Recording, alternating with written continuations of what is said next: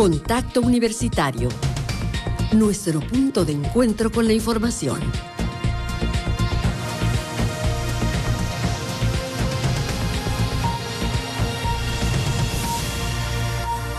Contacto Universitario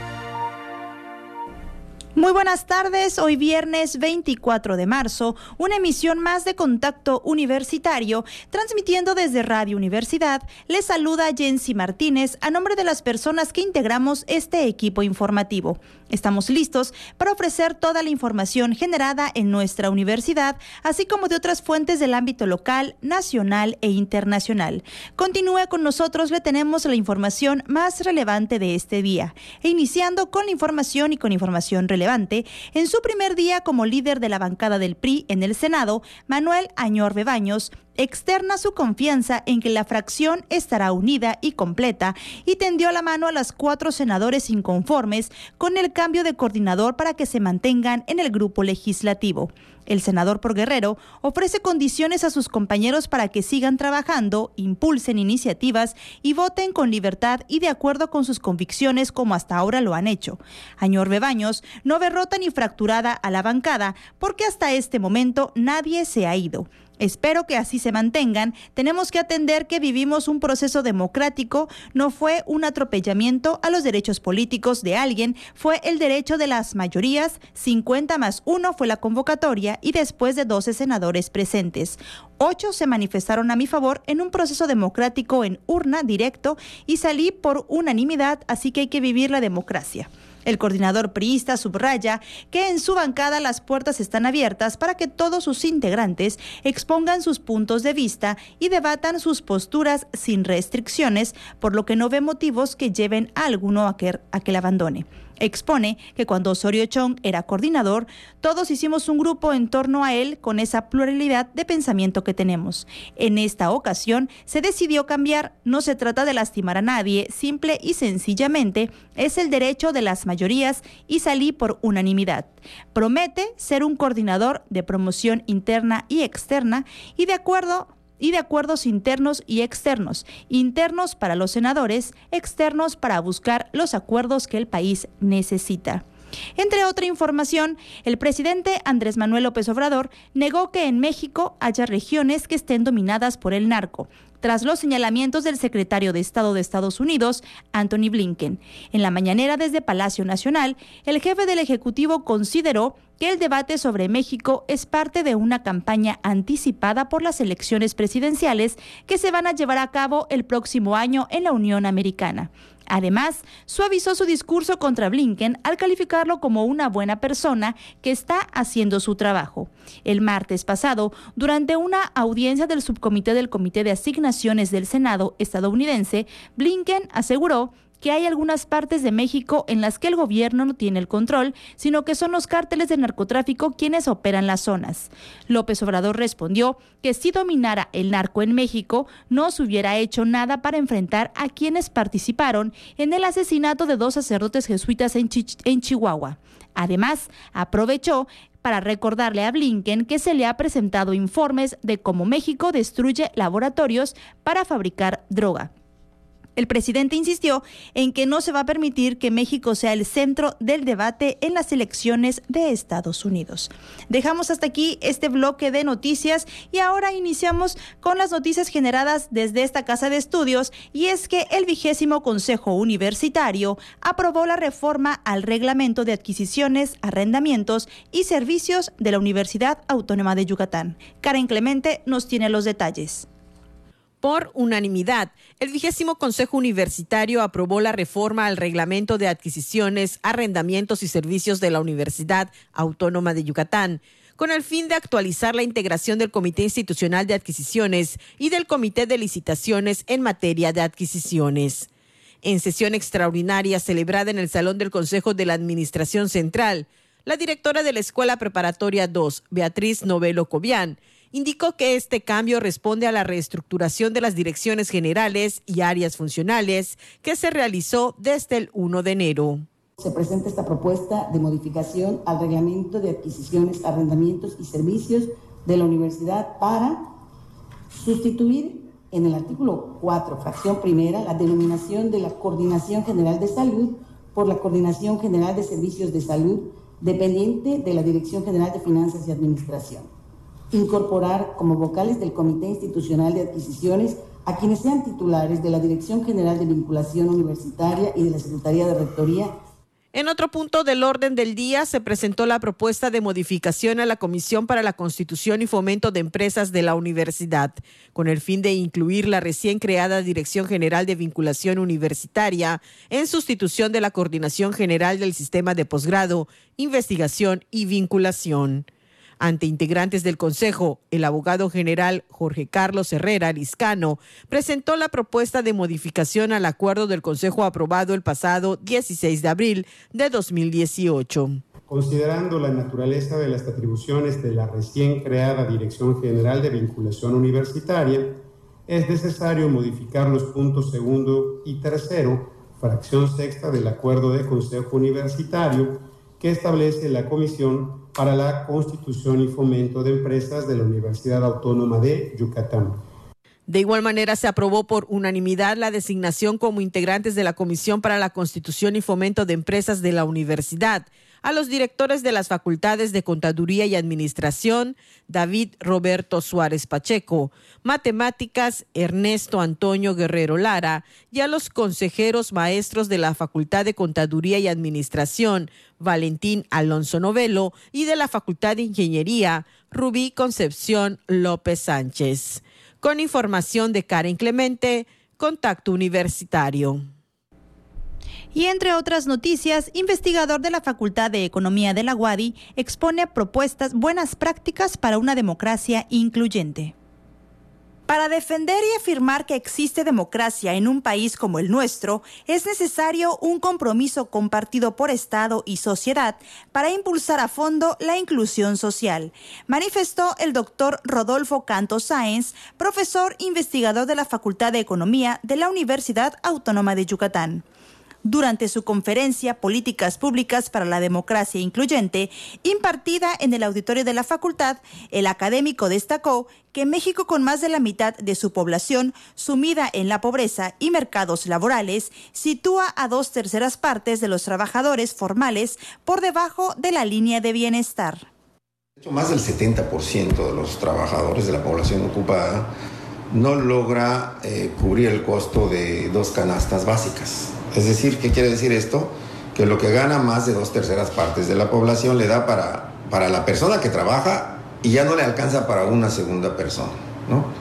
Entonces, aún trabajando, por ejemplo, una familia eh, de cuatro personas, papá y mamá, aún trabajando los dos, si tienen dos hijos, no van a poder cubrir las necesidades eh, básicas de esta familia de cuatro personas, ¿no? ¿Y esto por qué es? Pues por los bajos salarios, ¿no? Acción Ciudadana dice que para que un trabajador pudiera cubrir dos canastas básicas, y su idea es muy simple, si papá gana dos canastas básicas y mamá gana dos canastas básicas, bueno, pues entonces ya se cubre. Serían 8.500 como mínimo. Por tanto, Canto Sáenz expresó que en los gobiernos de la mayoría de los países de Latinoamérica se observa una sólida vocación en favor de expandir los derechos individuales y colectivos de algunos grupos poblacionales que se encuentran en condiciones de vulnerabilidad. Son políticas que han propuesto diversas eh, instituciones públicas, privadas, organizaciones de la sociedad civil.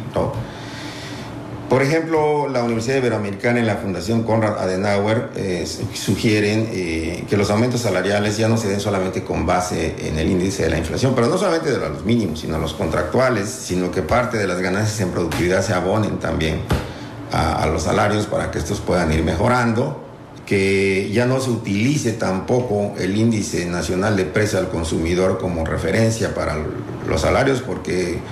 Eh, ese índice mezcla una serie de productos, eh, incluso de consumo suntuario, que no, que no consumen las mayorías trabajadoras. ¿no? Para Contacto Universitario, Jensi Martínez. Y este fin de semana, la Unidad Académica Bachillerato con Interacción Comunitaria ofrecerá a toda la comunidad de San Luis Sur Sununcan diferentes servicios de salud durante la jornada de salud UABIC. La Unidad Académica Bachillerato con Interacción Comunitaria de la Universidad Autónoma de Yucatán reanuda nuevamente la jornada de salud comunitaria dirigida a toda la comunidad de San Luis Sur, Sununcán y aledañas, informó la responsable del área de responsabilidad social de la unidad, Marci Uchín Malta. Señaló que esta jornada se realizará el día 25 de marzo en las instalaciones de la unidad académica a partir de las 8 horas, horario en el que se entregarán las fichas para las consultas de los servicios que se brindarán.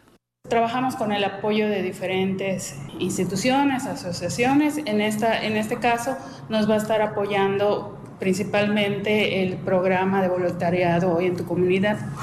Entonces ellos van a venir y eh, van a ofertar servicios gratuitos a la comunidad que van desde la medicina general, em, pruebas de VIH y sífilis rápidas, odontología, nutrición, también va a haber rehabilitación y adicionalmente a esto se van a estar realizando ciertos como actividades para pues jóvenes, para niños como rallies, enfocados también en pues esta concientización de la salud.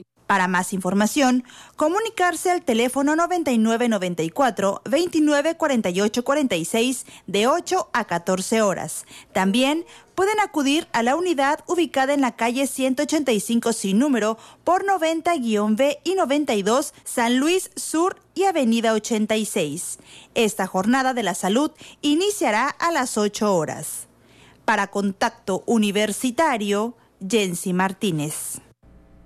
La Facultad de Ingeniería Química de la UADI ofrece diferentes cursos con temáticas actuales que están dirigidas a todo el público y estudiantes de esta casa de estudios.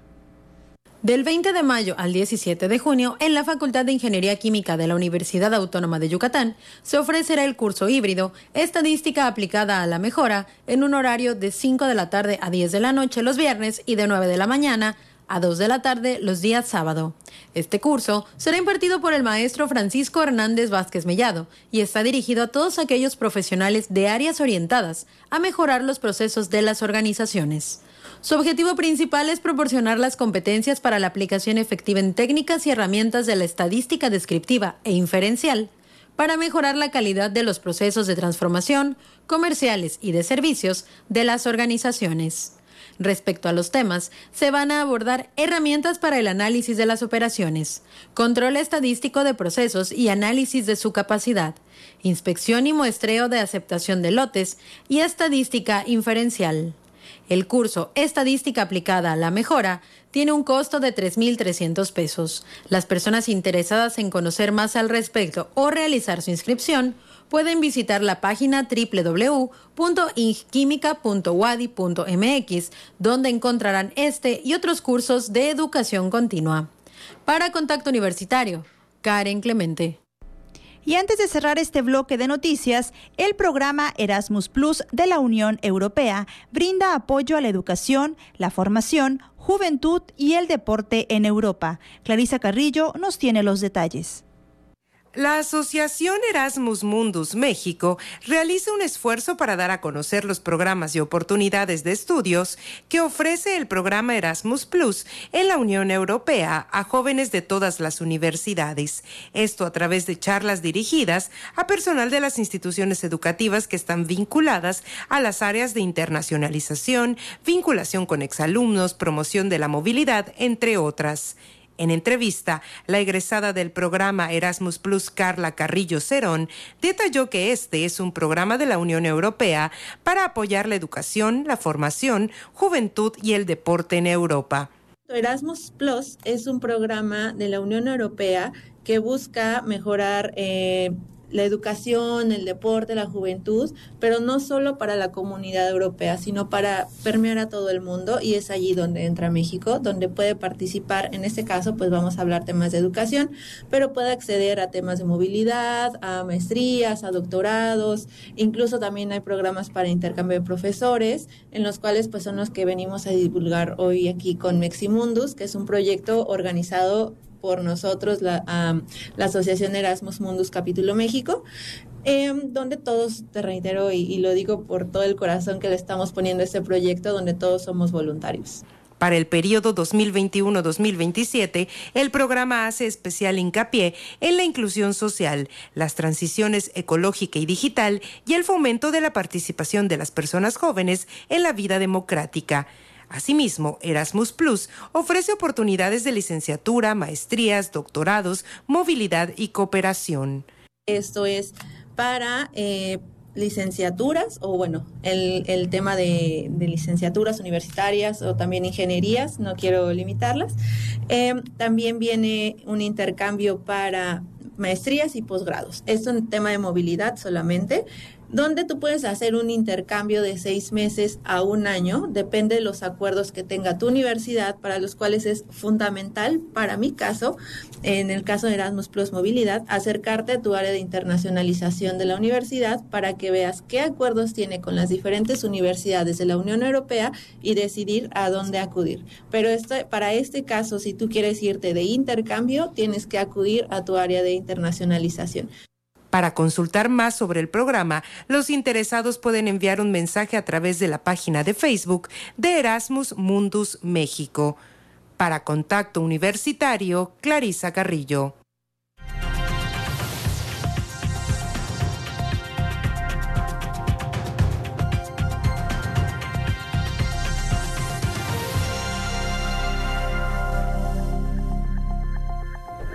Y continuamos en contacto universitario a través de las frecuencias de Radio Universidad y saludamos a quienes se suman desde los espacios digitales de la universidad. Ya estamos en nuestro espacio de entrevista y hoy nos acompaña la maestra Yajaira Maldonado Q, responsable del área de comunicación de la Unidad Académica Bachillerato con Interacción Comunitaria. Muy buenas tardes, maestra, y bienvenida. Muy buenas tardes, Jensi. Agradezco la invitación al programa. Maestra, pues ya sabe que tiene usted bienvenida y este es su espacio también para que nos pueda platicar acerca de los programas. Y hoy, aparte que vamos a platicar un tema muy importante porque ustedes han retomado nuevamente con esto de la presencialidad y después de lo que pasó con la pandemia, pues tuvieron que pues permanecer cerrados en algún momento, ¿no? Estos espacios y estos programas que ustedes tenían con las universidades internacionales. Ahora ya ustedes las están reanudando. Platíquenos con qué eh, ustedes tienen programas, con qué universidades internacionales trabajan. Muy bien.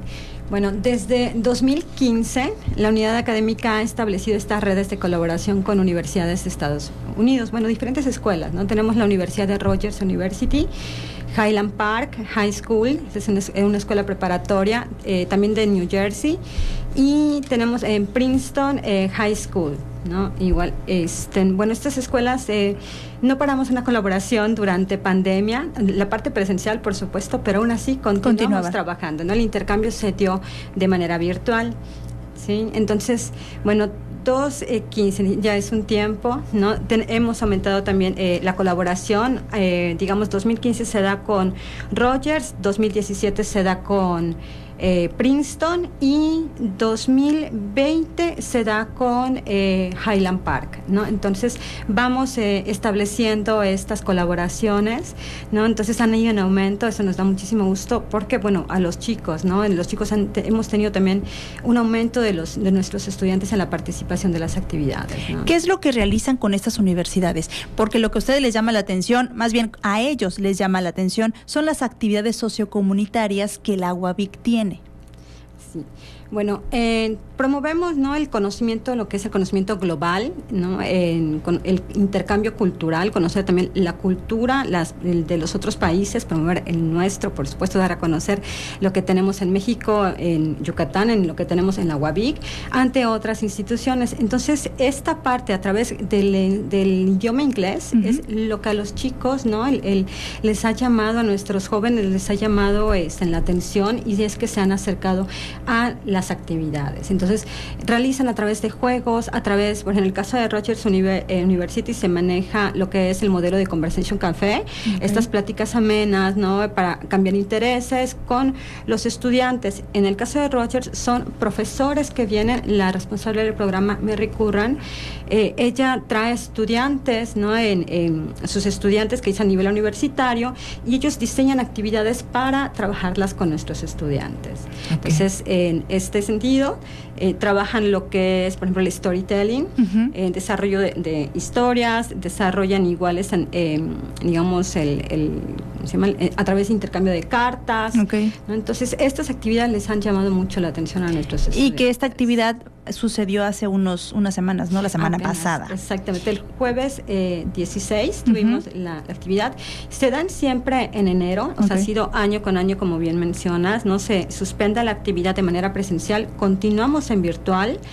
Y bueno, después de pandemia, por fin, ¿no? Entonces hacemos esta, este encuentro nuevamente, recibirlos en, en la unidad académica y, bueno, fue un día, generalmente son tres días, pero en, por los tiempos la agenda de Merry Curran, porque también ha tenido ya colaboraciones con la facultad, bueno, siempre ha tenido colaboración con la Facultad de Educación, pero en el caso de la unidad multidisciplinaria de Tizimín, ha estado colaborando desde hace un año y pues con sus estudiantes se trasladan a esta, a esta unidad exactamente para continuar también con los proyectos. Entonces, en este caso tuvimos un día, pero generalmente siempre son tres, cuatro días que tenemos actividades con el caso de Rogers. Y pues la próxima semana damos, eh, recibimos a Princeton. Princeton ah, se suspende durante 2020, no se pudo hacer la actividad en 2020, 2021 es que se retoma con Princeton de manera virtual. Y bueno, en Andrea Dinan, que es la responsable en este caso de las actividades, llega ya este, el lunes y martes nos incorporamos a las actividades. En el caso con ellos son tres días que vamos a estar en, actividades, ¿no? Son juegos, ellos organizan, siempre traen juegos para nuestros estudiantes y prácticamente pues todos los recursos también vienen este, en, el caso de, Princeton, ¿no? Ellos lo traen. En nuestro caso pues son las instalaciones y bueno y todo lo que también anexo nos solicite, ¿no? Esta colaboración es la manera en la que se ha estado dando y siempre nos piden una participación de un número grande de estudiantes, ¿no? En este caso están participando eh, 30 estudiantes, pero posiblemente se aumente, o sea, el número, ¿no? 30, porque bueno, recientemente estamos en, incorporando la actividad y bueno, también hay un periodo de cierre de exámenes, entonces el número se ha considerado, ¿no? Pero se, se integran 30, 40, 60 estudiantes cada vez que, que llegan. Y de diferentes eh, niveles. Niveles. Sí, la ventaja con esto es que en el caso de Rogers, pues vienen, eh, algunos eh, hablan español, están practicando su español ¿no? Están en Estados Unidos, ellos están aprendiendo español y, bueno, nuestros estudiantes están aprendiendo inglés. Entonces, al hablar, ¿no? De, intereses y, bueno, y hay, esta facilidad, ¿no? Para nuestros estudiantes. En el caso de Princeton, las actividades siempre acompaña de pronto a Andrea Dinan, alguien que habla eh, español. ¿no? Habla español y bueno, y apoyan eso y también están nuestros profesores, ¿no? La maestra Adriana, el maestro Díaz, la maestra Ana, quienes también están apoyando, están dando soporte a los estudiantes por algo que no pudieran entender durante las indicaciones, ¿no? Entonces, esta es la manera igual, nuestros estudiantes practican, ¿no? El, el, idioma, ¿no? Este, y bueno, y están cada vez involucrándose más en esto y preparándose sobre todo para eh, hacer uso, ¿no? De, en, su vida futura, ¿no? Hablamos de todavía la historia académica que tienen y bueno, esta incorporación al mundo eh, universitario y profesional. Claro, y es que también ellos son los que exponen los servicios sociocomunitarios que ustedes brindan. Sí. Eh, sí, los chicos hablan, ¿no? Hablan acerca de las actividades sociocomunitarias. Eh, Mary Curran eh, trabaja proyectos comunitarios también dentro de la en Rogers y esto le ha interesado mucho, ¿no? Esta parte eh, que tenemos, bueno, en Huavic, que es lo que nos caracteriza, los proyectos comunitarios, em, los chicos ah, platican, ¿no? Todo lo que desarrollan en estos proyectos. Entonces, iniciamos generalmente con una presentación de lo que realizamos en Huavic, conocen, ¿no? Damos un recorrido por las instalaciones de la escuela, lo que es el vivero, ¿no? el, invernadero que tenemos, ¿no? donde está el estanque de tilapias, todo lo que, lo que realizan los chicos en sus proyectos, ¿no? de huertos, por ejemplo. Y de ahí ya los estudiantes de Estados Unidos son los que presentan eh, o desarrollan las otras actividades. ¿no? En este caso tuvimos eh, una, una, participación de uno de, los colaboradores de Merry en, con, a través de la música. ¿no? Entonces también nos hablaba de la música porque bueno, es un intercambio cultural, hablan de sus experiencias, hablan de, eh, de sus tradiciones, de sus valores, que también bueno, nosotros hacemos este intercambio. Y, en, y bueno, y uno de los estudiantes platicaba precisamente acerca de sus experiencias, experiencias de vida en, a través de la música, ¿no? Entonces fue muy enriquecedor para nuestros estudiantes. Y es que aparte, como usted dice, que no, no se detuvieron ante la pandemia, o sea, ustedes siguieron trabajando con los chicos tanto de las universidades internacionales como los de la UABIC, y hubo algún incremento de estos jóvenes que se sumó a estos eh, ejercicios que ustedes hacían durante la pandemia? Porque eh, me imagino que el número a lo mejor pudo haber sido menor antes, ¿no? Y ahorita con ya la facilidad de, a lo mejor no tanto el intercambio, pero sí de manera virtual, ¿los jóvenes incrementaron el número en la participación? ¿Les llamó más la atención? Sí, teníamos una buena participación de los estudiantes. En un principio, digamos que durante el, primer año, en alguna, eh, digamos, actividad, y si no mal recuerdo fue precisamente con Rogers, el número eh, no había sido como en el caso de la presencial, porque bueno, en el caso de los estudiantes la conectividad tenían dificultades eh, por los equipos. Sin embargo, posteriormente, ¿no? Estas sí fueron a los siguiente, al siguiente año, se fueron incorporando más. no es exacto más nuestros estudiantes. Y todavía en 2022, en ese primer semestre de enero, ¿no? Eh, que todavía tuvimos actividades a nivel virtual, en la escuela ¿no? Ah, se, se establecieron las salas todavía, eh, se habilitaron las salas para que los estudiantes a través de los teléfonos, a través de, de digamos, el computadoras de los profesores, ¿no? Se les estuvieran proporcionando y la proyección, entonces pudiera darse todavía este intercambio. Entonces, eh, sí hubo en un primer momento es, este, esta dificultad para en el número de los estudiantes, ¿no? sobre todo por la conectividad, los equipos, el acceso a Internet, pero posteriormente sí fue, fluyó. Y, bueno, y ahora vemos nuevamente ¿no? los resultados y los muchachos solamente comento, ¿no? Por la actividad que ya está la convocatoria este, de inscripción y cierra el día de hoy tenemos ya el, número, ¿no? El número tope, este, no sé, la respuesta de los chicos esperaban esta, esta, en esta actividad y pues ya tenemos a todos inscritos, ¿no? Entonces estaremos arrancando ya la otra semana. otra semana. Exactamente. Maestra, ¿algún otro proyecto que tengan en puerta con otras universidades o con otra universidad? Muy bien. En el caso de, bueno, eh, creo que no te mencioné lo de Highland Park, en el caso de la escuela de Highland Park, en, con ellos sí trabajamos virtual. Todavía no hay esta, esta parte de intercambio presencial, pero sí se está dando de manera virtual. Este año por agenda no pudimos, esperamos que en el siguiente semestre de agosto a diciembre pudiéramos establecer actividades nuevamente con, ellos, exactamente, eh, más que nada virtuales, ¿no? porque todavía no se da la parte. Pero en cuanto a los proyectos, bueno, el caso con, con Mary, eh, hay esta parte, no se ha dado la colaboración con los profesores, ellos vienen, invitan a los profesores a asistir a la Facultad de, Educación y con actividades de intercambio que tienen, pero también a ir ¿no? a Estados Unidos. Hay un apoyo para que los profesores asistan a los congresos y presenten lo que hemos trabajando aquí en, en la unidad académica. En cuanto a lo que pudiera darse con intercambio nuevamente con los profesores y, por supuesto, no establecer un intercambio con los estudiantes. En el caso de Rogers, es con los que principalmente hemos dialogamos en esta ocasión esto y pudiéramos ver si se puede concretar, ¿no? En el mes, en el siguiente año, ¿no? eso es, esto es ahora sí, ¿no? Las pláticas que tuvimos de ir trabajando en ello durante lo que resta de este año y pues esperamos que pueda concretarse. Pues qué bueno, maestro, y enhorabuena que sigan continuando con esos proyectos internacionales. ¿Algo más que usted desee agregar?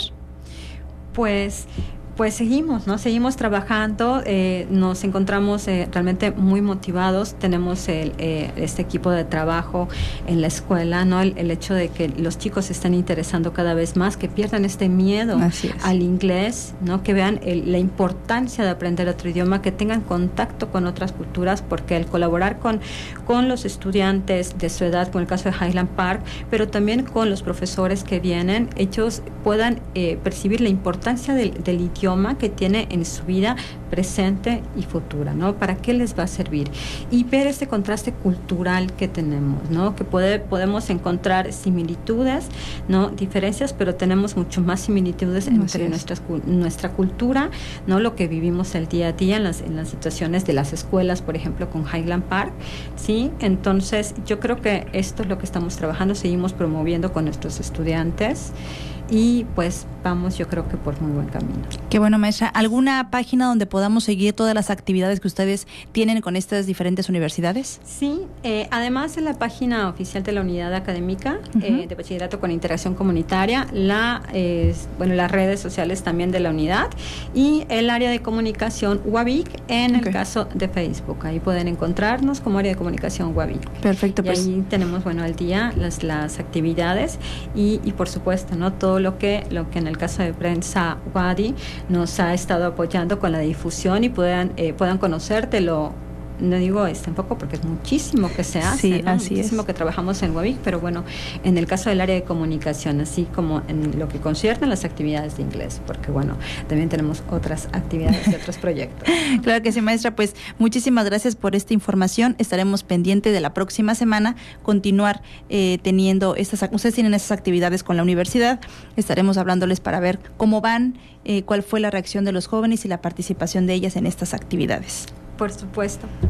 ella es la maestra Yajaira Maldonado Q, responsable del área de comunicación de la Unidad Académica Bachillerato con Interacción Comunitaria. Maestra, muchas gracias. Gracias a ti. Y nosotros continuamos con más información.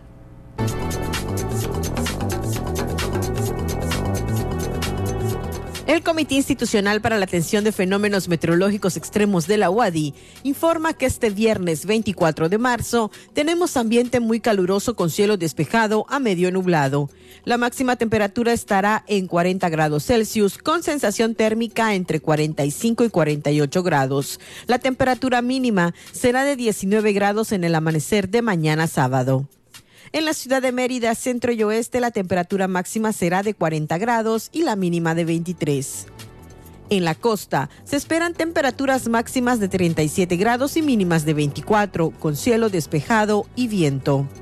En el sur y sureste del estado, la temperatura más alta será de 40 grados y las mínimas de 19. El cielo estará mayormente despejado. En el este y noreste de Yucatán tendrán como máximo 39 grados y una temperatura mínima de 22. Para contacto, Elena Pasos.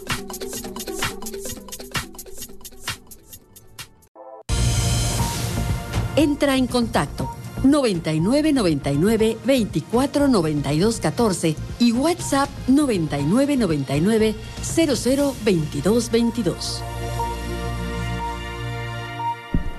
ya estamos de vuelta en este su noticiero Contacto Universitario. Son las 14 horas con 36 minutos y como les comenté en un principio, más adelante tenemos una entrevista con la maestra Margarita Sarco Salgado, quien nos dará todos los detalles del recital literario musical Cantos Nocturnos que se realizará en próximas fechas. Mientras tanto, y antes de pasar a la entrevista, les comento que la jefa de gobierno de la Ciudad de México, Claudia Sheinbaum, informó que a partir de la próxima semana comenzará el bombardeo de nubes en zonas del sistema Kutsamala para captar lluvia, aunque el agua no se crea. Esto lo dijo la jefa de gobierno. En conferencia de prensa, la mandataria capitalina indicó que es un proyecto que llevará a cabo la Secretaría de la Defensa Nacional y que hasta el momento no tiene certeza sobre los resultados que se obtengan. La mandataria capitalina aseguró que la técnica de bombardeo de nubes para captar agua de lluvia han tenido resultados en otros lados y depende mucho de la humedad del medio ambiente. Explicó que el agua no se crea, la materia permanece constante, el asunto está en vapor o líquido. Entonces lo que hace el bombardeo es permitir que el vapor de agua se traduzca en lluvias, de que depende cuánta lluvia pueda generarse, depende de la cantidad de vapor de agua y de las condiciones de esta metodología. Entonces, hasta que no se realice, no podemos decirles la eficiencia que tuvo y cuánto se logró.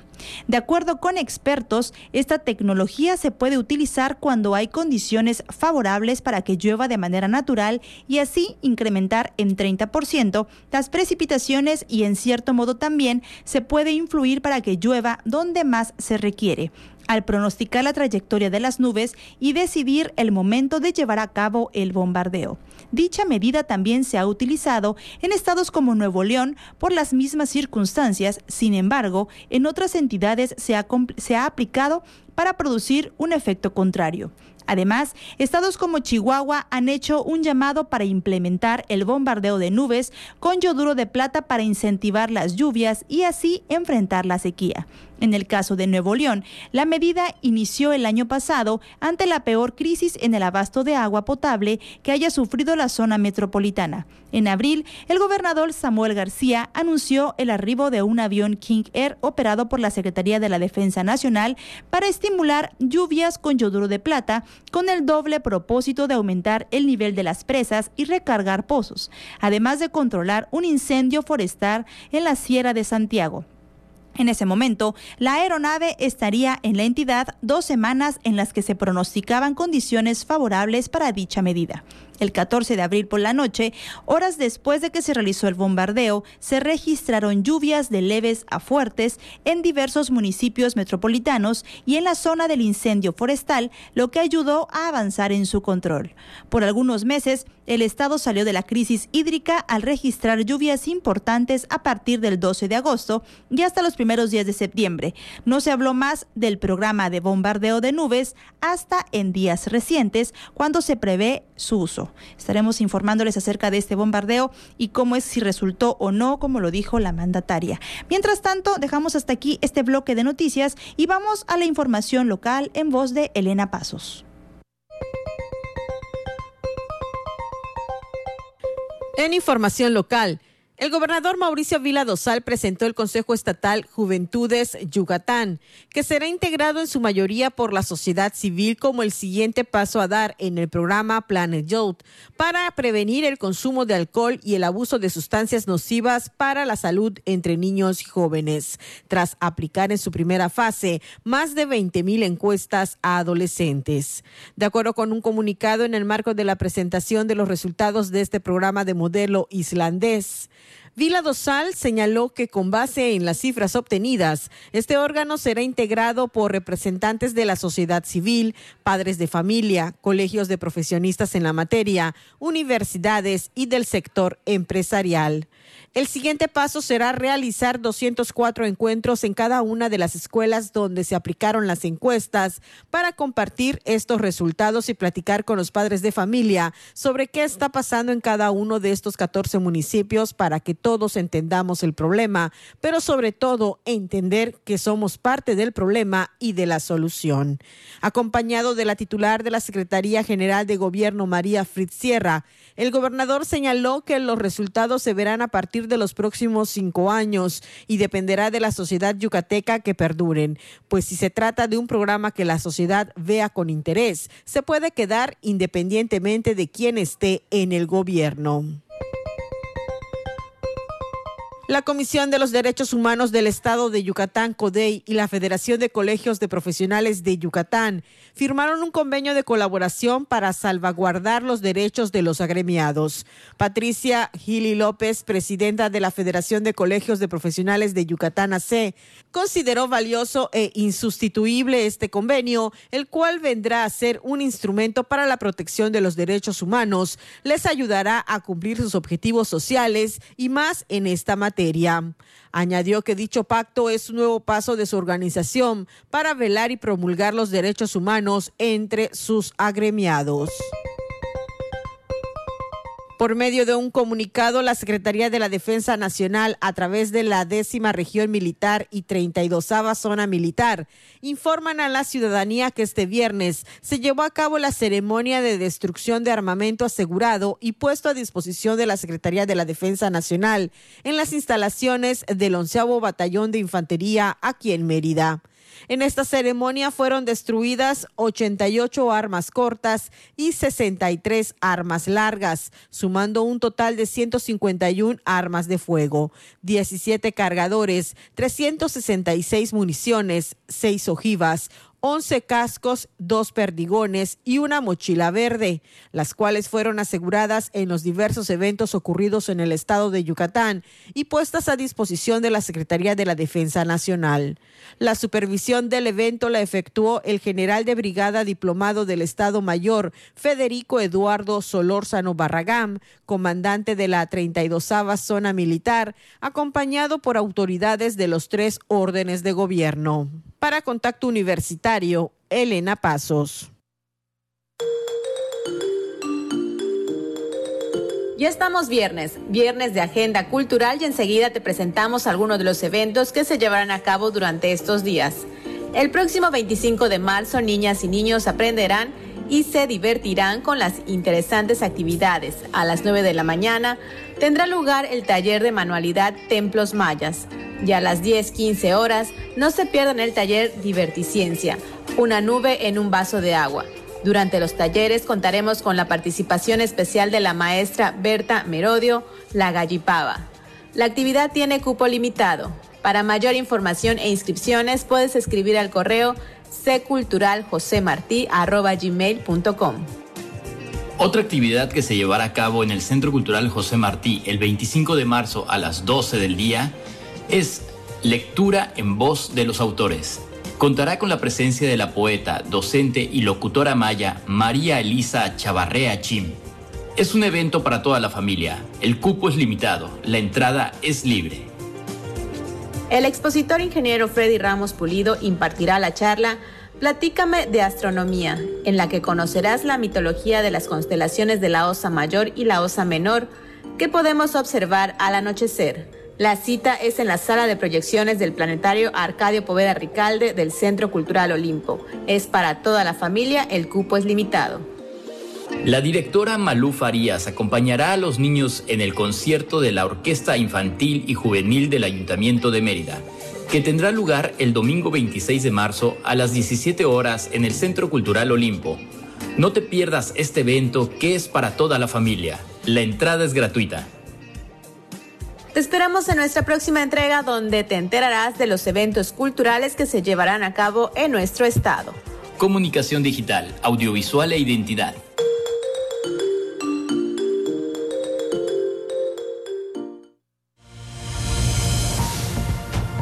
Sigue en contacto. Búscanos en Spotify y otras plataformas de podcast como Contacto Universitario Wadi.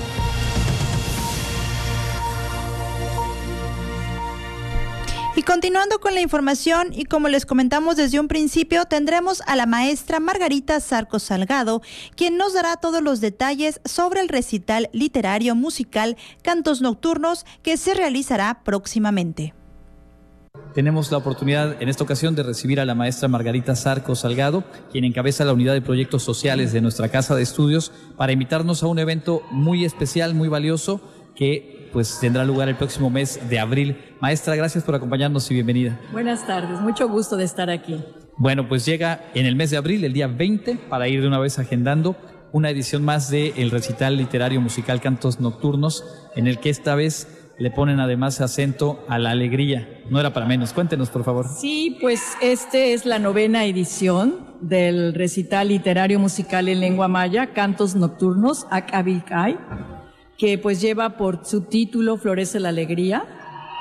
Eh, y pues que es justamente una, un programa que tiene piezas literarias y musicales eh, que se han escrito desde la lengua maya, pero hay otras que se han traducido, interpretado, para ser más precisos, en este esfuerzo de, de dar a conocer lo que se quiso decir en la lengua en la que se escribió piezas originales del alemán a la lengua maya, que es una, una pieza única eh, como parte del programa, pero sin duda el programa eh, será muy grato.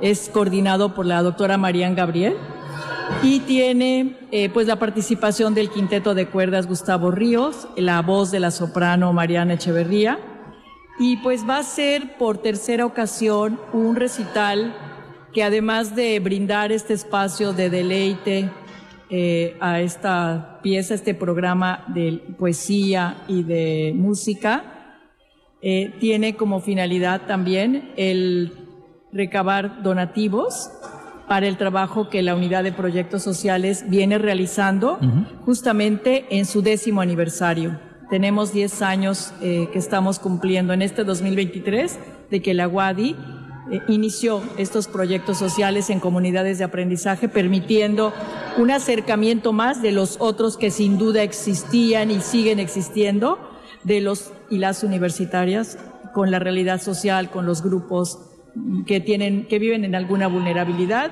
y que para el caso concreto son localidades de pueblo maya. Y, entonces decir que pues nuestro enfoque no es verlos como marginados, marginalizados y, y viviendo vulnerabilidades, que sí es verdad que hay pobrezas y marginalización, pero que también rescatamos siempre el patrimonio biocultural, los saberes, los conocimientos, las prácticas de pueblo maya, y con este tipo de experiencias es con las que los, las y los universitarios interactuamos, dialogamos, convivimos. Entonces simplemente es, son fondos que nos van a permitir eh, hacer actividades y proyectos donde no tenemos financiamiento y particularmente en este año queremos eh, apoyar los emprendimientos de las mujeres de las localidades donde trabajamos. Hemos venido desarrollando una serie de capacitaciones eh, vinculados al, a la Secretaría, al, CEFUE, la Secretaría de Fomento Económico y Trabajo de nuestro Estado, y también con la cooperativa Coach Mayab de Turismo. Y al interior de nuestra universidad, pues las compañeras del PIDEM, del Programa Institucional de Emprendimiento, colaborando con la unidad y varias facultades. Entonces, hemos venido acompañando a mujeres en sus actividades de producción, ahorro, en general lo que llamamos economía social y solidaria. Y este recurso, este donativo que esperamos sea muy eh, significativo, eh, vaya a ser destinado para fortalecer estas actividades, estas economías, estas familias de las mujeres mayas. Se vuelve muy interesante porque desde hace ya varias ediciones ustedes justamente pusieron eh, en conjunción el valorar, el tener, abrir espacios y presencia a la lengua maya y además hacerlo en el disfrute, en la literatura, en la música, pero aportando y colaborando a proyectos que a su vez inciden justamente en eh, población maya.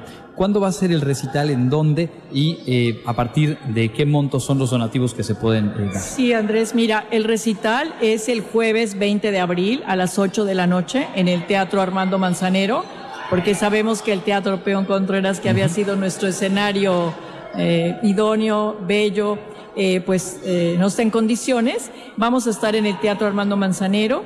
Los donativos son los más económicos de 150, 200, 250 y 300 pesos los de las filas de adelante. Pero pues las personas que nos escuchan pueden dar donativos aún mayores y, y pues serán siempre bienvenidos para cómo conseguir los boletos. Bueno, pues esta vez hemos pedido los servicios de una boletera que se llama Tus Boletos MX, así la podemos localizar en internet. Pero em, pues pensando en todas las facilidades que podemos darles a las personas que van a asistir, desde comprarlos en línea hasta, por ejemplo, apartarlos y e irlos a recoger físicamente en varios puntos que desde el centro, en la electrónica González, que está en el centro, y que las sucursales que tiene en Altabrisa, en la, Plaza Las Américas, también vamos a estar en, la en Gran Plaza, en Óptica Espadas, y ah, pues creo que esos son, estamos en el centro, en, en la isla, en las Américas y en Gran Plaza. Buenísimo. Entonces, pues estamos en, creo que en todos los puntos de la ciudad y menos el sur, verá, algunos no están muy presentes, pero los más concurridos por la población y eh, es de esa forma facilitar el acceso al, a los boletos. Claro, y realmente estamos a tiempo de ir eh, haciendo la agenda, de ir corriendo la voz, precisamente para que muchas y muchos se sumen, asistamos a disfrutar y aportar. Eh, en el caso de estas aportaciones, recuerdo que hace algunas semanas que platicamos en, en el espacio informativo, nos decía que ya algunos de los proyectos que se están realizando sus recursos vienen justamente de la edición pasada de este recital, es decir, se cierra el ciclo y se logra ampliar el alcance de los proyectos sociales. Sí, fíjate que eh, justo el donativo que tuvimos en el 2020, unos, unas semanas antes o días antes de que se desatara esta pandemia, se pudo lograr ese recital y esos recursos se canalizaron a un proyecto educativo en telesecundaria de la comunidad de Sijó, el municipio de, de Jalacho, que justamente atendía a la población estudiantil, a los docentes y a los padres y madres de familia. Eh, en este momento de la vida de la pandemia y pospandemia, ¿no? Todas las estrategias educativas que se implementaron a nivel gubernamental de la, de los, del sistema de, tele, de telesecundarias eh, que si los chicos accedían a, ver los, los programas, las clases por televisión, que si por internet, y realmente se, se exploró, bueno, quiénes de los estudiantes realmente tienen estas tecnologías. Muchas veces circulaba un solo celular por, para toda la familia, tenían que dividirse en los tiempos de uso entre el chico de la primaria con el chico de la secundaria. Entonces se exploró todo este impacto de la pandemia en, la, en el proceso educativo de estos chicos de secundaria, pero también cómo sus padres y madres estaban viviendo esta presión doble de, de, tener que disponer de mayor recurso familiar para las fotocopias o para el tiempo aire o para hacerse de un celular, que resultó una herramienta indispensable para los procesos educativos. Entonces, de ahí devino un proyecto que atendió justamente a la población, eh, a la comunidad escolar, tanto a directivos, docentes, padres y madres y estudiantes, a través de eh, talleres, a través de cursos que ellos mismos solicitaban para su beneficio. Por ejemplo, en el caso de los estudiantes, mucho es la autoestima, cómo manejar la tristeza, cómo relacionarme eh, manejando las ansiedades, la, la, prevención del acoso escolar y del bullying entre los estudiantes, las y los estudiantes. A nivel de los docentes se les dio talleres para didáctica de las matemáticas, de las ciencias, pero en, en contextos eh, virtuales, ¿no? Herramientas que pues los el profesorado no, no, no contaba y que resultaba una demanda particular que nos hicieron a la universidad. Pues ese es, digamos, como un botón de muestra de cómo se puede aportar y luego cómo los donativos, que en este caso, pues se van a recabar para este recital del 20 de abril, redundan en acciones concretas, en un trabajo que se fortalece y en el impacto de la universidad, de los y las universitarios en diferentes comunidades de aprendizaje, por lo cual nos interesaba mucho el poder eh, arrancar, digamos, desde nuestra parte la difusión y como siempre estaremos acompañando eh, para que sea un éxito, sabemos que lo será, pero pues mientras más gente se entere, obviamente estamos más cerca de, de concretarlo. ¿Algo más que quiera agregar, maestra? Pues decir que es un programa realmente artísticamente hablando muy equilibrado y bello y culturalmente la presencia de la lengua maya en voz de soprano, es, decir, formatos no habituales, pues resulta un deleite. Las piezas musicales son eh, únicas para este programa del recital literario y consideramos que un público amplio y diverso puede disfrutar desde las personas que hablan la lengua maya hasta las personas que no, pero como hay la traducción, interpretación bilingüe, pues van a gustarlo. Y pues ahora hay un universo también muy grande de personas que han migrado recientemente a Mérida y que están deseosas, porque así he conocido algunas, de conocer la cultura y la lengua maya y que lo aprecian. Entonces también para ellos eh, es una oportunidad para disfrutar, conocer la lengua, la cultura peninsular de la maya peninsular, mayatán, y, aportar también para este territorio que, que, da la bienvenida, ¿no? Que a, propios y, a migrantes es un, un, lugar, el Mayap, ¿no? Hermoso al que le podemos, podemos gozar y retribuir sabiendo que el recurso va a ir a dar a la población local de nuestro estado. Pues ahí está, por todos esos motivos hay que agendar, hay que asistir, hay que apoyar este recital literario musical Cantos Nocturnos, en esta ocasión con el subtítulo Florece la alegría, pues que florezca la alegría en el Teatro Armando Manzanero el próximo 20 de abril. maestra, muchísimas gracias por habernos acompañado. Gracias, Andrés, por el espacio. Es la maestra Margarita Sarco Salgado. Pueden buscar ustedes unidad de proyectos sociales en la web, en las redes sociales, para tener más detalles y, por supuesto, a adquirir los boletos en tusboletos.mx a partir de un par de días más y en todos los puntos a los que ya nos hacía invitación también la maestra.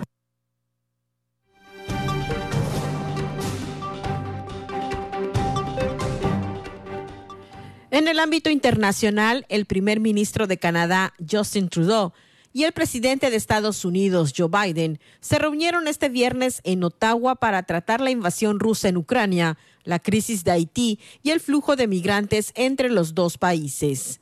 Al inicio de la reunión, Trudeau señaló que Canadá no tiene mayor amigo y aliado que Estados Unidos. El primer ministro canadiense destacó que los dos mandatarios hablarán sobre la economía y los cambios en el contexto geopolítico y seguridad, así como el trabajo para mantener a los ciudadanos de los dos países seguros y la defensa de los valores norteamericanos en todo el mundo. Por su parte, Biden dijo que los dos líderes tienen mucho de qué hablar y destacó que aunque los dos países pueden tener diferencias puntuales, no existen desacuerdos fundamentales entre los dos en la defensa de los valores democráticos. Previo al inicio de la reunión, Biden firmó en el libro de honor del Parlamento canadiense y saludó a los líderes de los partidos canadienses con representación parlamentaria.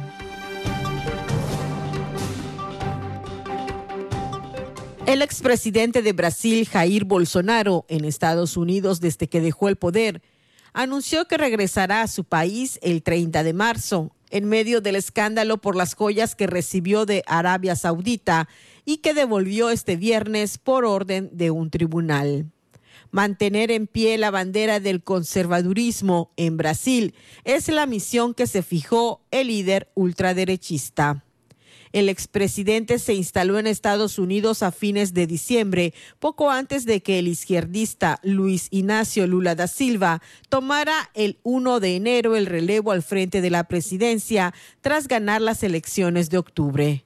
En la entrevista, Bolsonaro afirmó además que iba a devolver un paquete de joyas regaladas por Arabia Saudita y que habrían ingresado a Brasil de forma irregular. Estas fueron entregadas este viernes al Banco Público Caixa Económica Federal, confirmó a la AFP la asesoría de Bolsonaro. De igual forma, CNN Brasil mostró a los abogados del expresidente llegando a la sede policial con un bolso negro, donde estarían las armas que recibió como regalo de los Emiratos Árabes Unidos en 2019. La ley brasileña determina que los funcionarios públicos solo pueden quedarse con obsequios que sean muy personales y de mínimo valor monetario, según el Tribunal de Cuentas de la Unión, que investiga el caso. Para Contacto Universitario, Elena Pasos.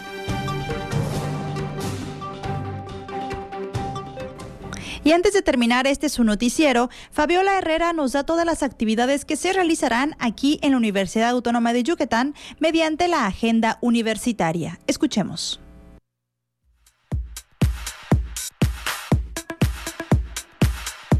Amigos, ya estamos listos con la información de la agenda universitaria. Ha llegado la época del año donde nos preparamos para acercarles sonrisas a muchos niños y niñas con obsequios. Ubica el punto de acopio de tu preferencia y anímate a participar donando juguetes nuevos o seminuevos. Consulta las bases para apoyar a esta noble causa. Recuerden que unidos como universidad podemos lograr más. Más información en la página de Facebook Voluntariado Wadi. Te invitamos a consultar la convocatoria de selección para la maestría en Ciencias Químicas y Bioquímicas de la Universidad Autónoma de Yucatán. Si quieres tener más información, puedes escribir un correo a mayra.segura.correo.wadi.mx. El Centro de Investigaciones Regionales Dr. Hideyo Noguchi, a través de su Coordinación de Educación Continua, les invitan a participar en el curso Bases Científicas de la Gestión Integrada de Plagas Urbanas de Importancia Médica es en modalidad presencial. Se impartirá hasta el 26 de mayo de 2023. Si quieres más información, puedes escribir un correo a cir.educontinua.correo.wadi.mx. ¿Quieres ampliar tus conocimientos sobre declaraciones anuales con el curso online Análisis de la Declaración Anual de Personas Físicas? Identificarás los campos que están de acuerdo con el régimen de tributación así como llenar el formato electrónico de la Declaración Anual de las Personas Físicas. Inicia el sábado 25 de marzo. Más información en el Facebook FECA Wadi Posgrado. La Unidad de Ciencias Sociales del Centro de Investigaciones Regionales Dr. Hideyo Noguchi les invita al Seminario Internacional sobre Vejeces y Envejecimiento Demográfico, que está abierto a investigadoras e investigadores jóvenes, así como a estudiantes y público en general se llevará a cabo del 17 al 21 de abril en el CIR de Ciencias Sociales. Más información la puedes consultar en la página de Facebook CIR Wadi. Esto ha sido lo más relevante de la agenda universitaria. Mi nombre es Fabiola Herrera Contreras, Comunicación Digital, Audiovisual e Identidad. Y con esto llegamos al final de nuestra emisión. Agradezco mucho que nos hayan acompañado en este viernes 24 de marzo. Agradezco también a Jorge Moreno que está en los controles, a Manuel González que está transmitiendo a través de Facebook y a todo el equipo que hace posible este su noticiero. Les recuerdo que mañana a las 8 en punto los espero en nuestra emisión sabatina. El lunes nos escuchamos de igual forma a las 8 en la edición matutina con Elena Pasos Enríquez y a las 2 de la tarde los esperamos de vuelta con más Recuerden seguirnos en nuestra plataforma de podcast. Estamos como Contacto Universitario Wadi. Ahí pueden recuperar nuestras entrevistas y programas completos. Mi nombre es Jensi Martínez. Me despido de ustedes como siempre. Fue un gusto haber compartido este espacio de noticias. Y recuerde continuar en sintonía con Radio Universidad. Contacto Universitario. Nuestro punto de encuentro con la información una producción de la Coordinación de Comunicación Institucional de la Universidad Autónoma de Yucatán.